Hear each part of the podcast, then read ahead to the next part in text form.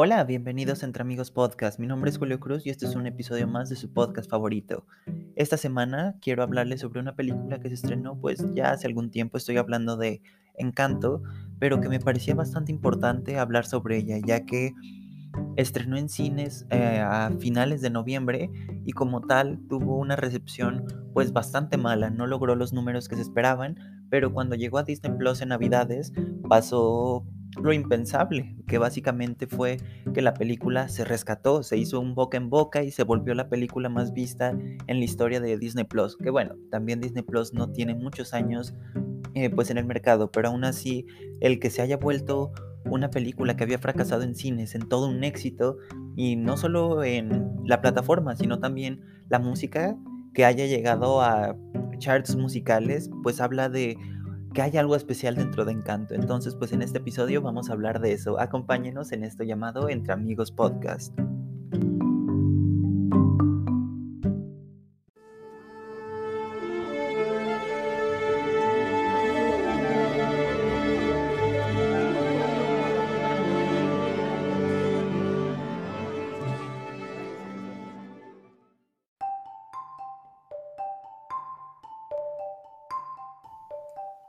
Bueno, y vamos a empezar hablando de Encanto. Encanto, como saben, es la última película de Disney Animation Studios y aquí quiero pues hacer un énfasis, ya que cuando se anunció hace ya como un año y medio esta película, eh, pues todo mundo pensó que era como el siguiente Coco, que era una producción de Pixar y pues no, eh, no es una producción de Pixar, es una producción de Disney Animation Studios y hay bastantes diferencias de entrada al tener esta, pues un estudio diferente, ya que para empezar, Disney Animation Studios es un estudio que tiene mucho menor presupuesto y que hace películas de una manera mucho más rápida y menos artesanal a lo que hace Pixar. Y no es de meritar el trabajo, simplemente es diferente la manera en la que trabajan. Por ejemplo, eh, para Pixar una idea puede tardarse muchos eh, años en ser aprobada y empezar un proceso de producción, cuando en Disney eh, por ejemplo, su última película, que era Raya y el último dragón, prácticamente se realizó en dos años, cuando, por ejemplo, eh, Soul o Luca llevaron un tiempo aproximado de 3, 4 años. Entonces es para que se den una idea de más o menos cuál es la cantidad de tiempo que se destina a estas películas. Y bueno, teniendo en mente eso, no es de extrañar que se sienta muy diferente a lo que teníamos eh, imaginado las personas que creímos que iba a ser Coco. Y también sé que como mexicano, obviamente Coco representó pues un impacto bastante fuerte y más pues por el ver reflejado en nuestra cultura de una manera pues única que no se había visto antes. Pero aún así creo que Encanto tiene bastantes cosas que se quedan a medias, pero también algunas rescatables y de eso quiero hablar. Creo que para hablar de una película siempre es mejor empezar con lo malo y ya después eh, ir eh, sanando lo que uno acaba de decir. Y a mí en lo particular puedo decir que Encanto no me terminó de gustar por varias razones. La primera es que siento que el argumento es bastante simple y me dirán que es una película para niños, pero incluso dentro de las películas de Disney Animation Studios, que sus más recientes eran Raya, Ralph eh, Breaks the Internet y Frozen 2, creo que esta es la que tiene la historia más sencilla. Básicamente trata de una familia que tiene poderes y una de las integrantes no. Entonces toda la película es este viaje que ella realiza para tratar de descubrir por qué no tiene poderes y tratar de arreglar a su familia. Y pues esa es la historia. Realmente no, no es como que haya un giro inesperado en algún punto ni nada por el estilo, lo cual pues termina por hacer de encanto una película bastante predecible y que le termina faltando algo en general.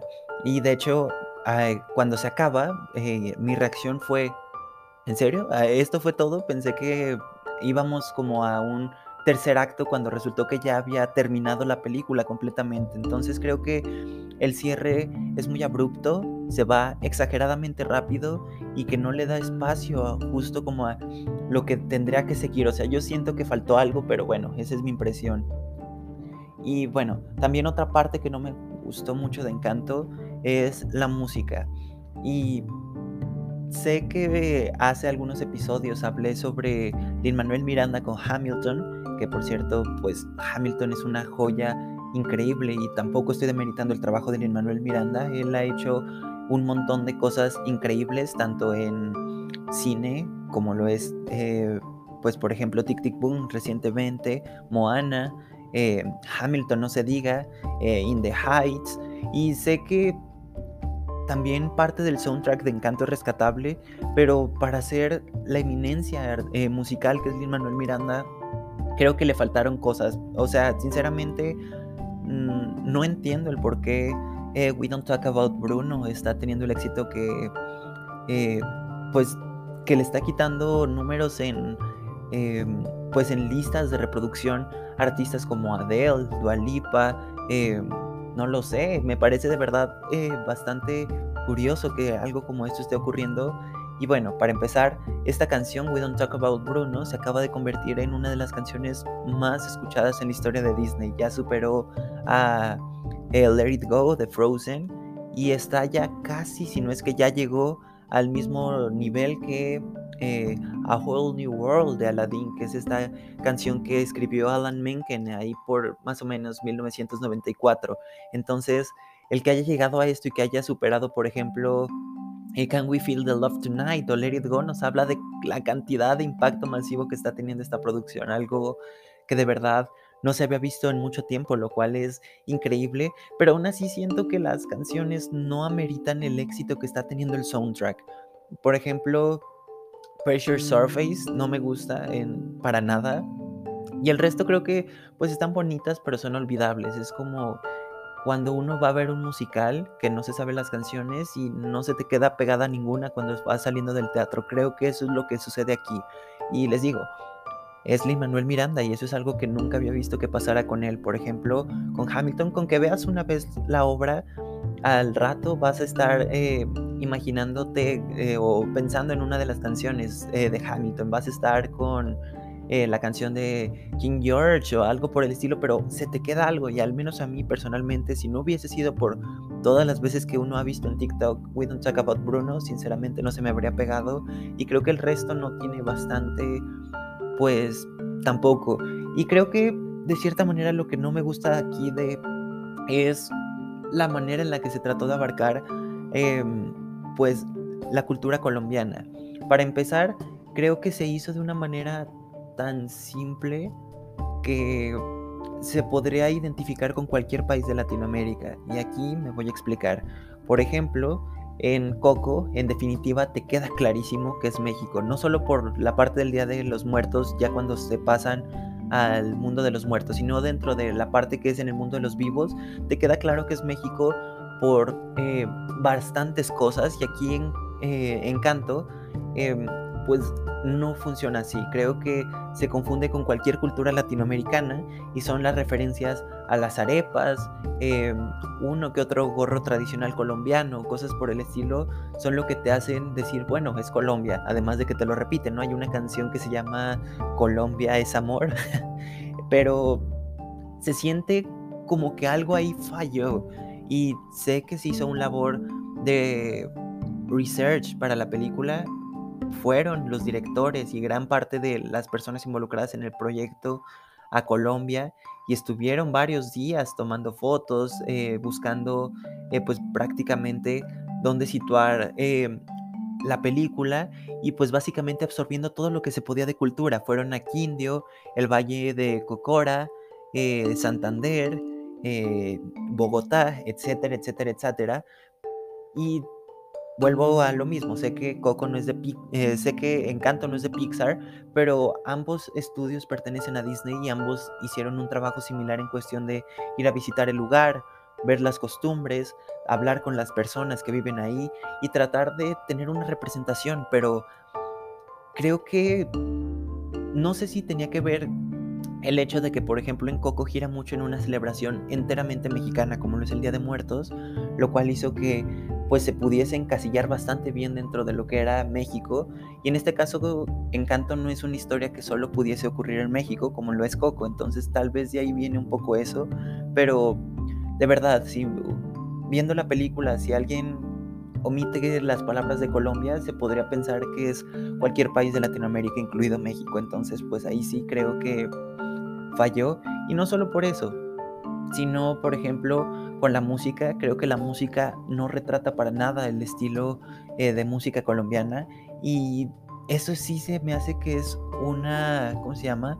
Pues un golpe bastante fuerte, ya que por ejemplo con Coco hubo bastantes mexicanos involucrados o personas hispanas o con descendencia o cualquier cosa y aquí no vi eso. Por ejemplo, para Coco el soundtrack tiene de verdad un trabajo increíble eh, y pues no sé. Para empezar, Lin Manuel Miranda, entiendo, tiene herencia hispana, pero no es colombiana y al final pues es diferente la manera en la que uno puede retratar las cosas cuando no, no es de ahí, ¿no? Y por ejemplo, les nuevamente regresando a Coco, tenía una pieza, por ejemplo, que es del Instituto Mexicano del Sonido, me parece. Y aún así, por ejemplo, las canciones que tiene el soundtrack de Coco eh, usan muchos los sonidos mexicanos. Tienen, eh, pues, prácticamente eh, composiciones que usan instrumentos como el violín, la guitarra, etcétera, etcétera, y los mezcla usando las mismas progresiones armónicas que lo hacen la mayoría de canciones eh, de época mexicana, ¿no? Y por ejemplo, tan solo el leer los nombres, por ejemplo, The World is Mi Familia, Everyone Knows Juanita, Remember Me y toda esta clase de canciones, son canciones que su versión en español suena como si hubiese sido una canción completamente mexicana que solo se está haciendo un cover para la película y pues lamentablemente eh, no se siente así en Encanto. Y bueno por ejemplo la de Coco la hizo Michael Giacchino que ha hecho otros soundtracks de películas como Ratatouille. Y aún así por ejemplo en Ratatouille también se siente esta, este sentimiento francés. Tiene a Camille pero a la vez te transporta. Y en este caso no sentí eso con ninguna canción más que con la de Colombia. Y por ejemplo en Surface Pressure, si querían meter algo que fuera como más urbano, ¿por qué no metieron reggaetón? El reggaetón es bastante colombiano, los exponentes del reggaetón más importantes del mundo provienen de ahí. Se perdió una oportunidad en mi opinión, pero bueno, eso es mi opinión respecto a los puntos negativos de Encanto y ahora vamos con los positivos.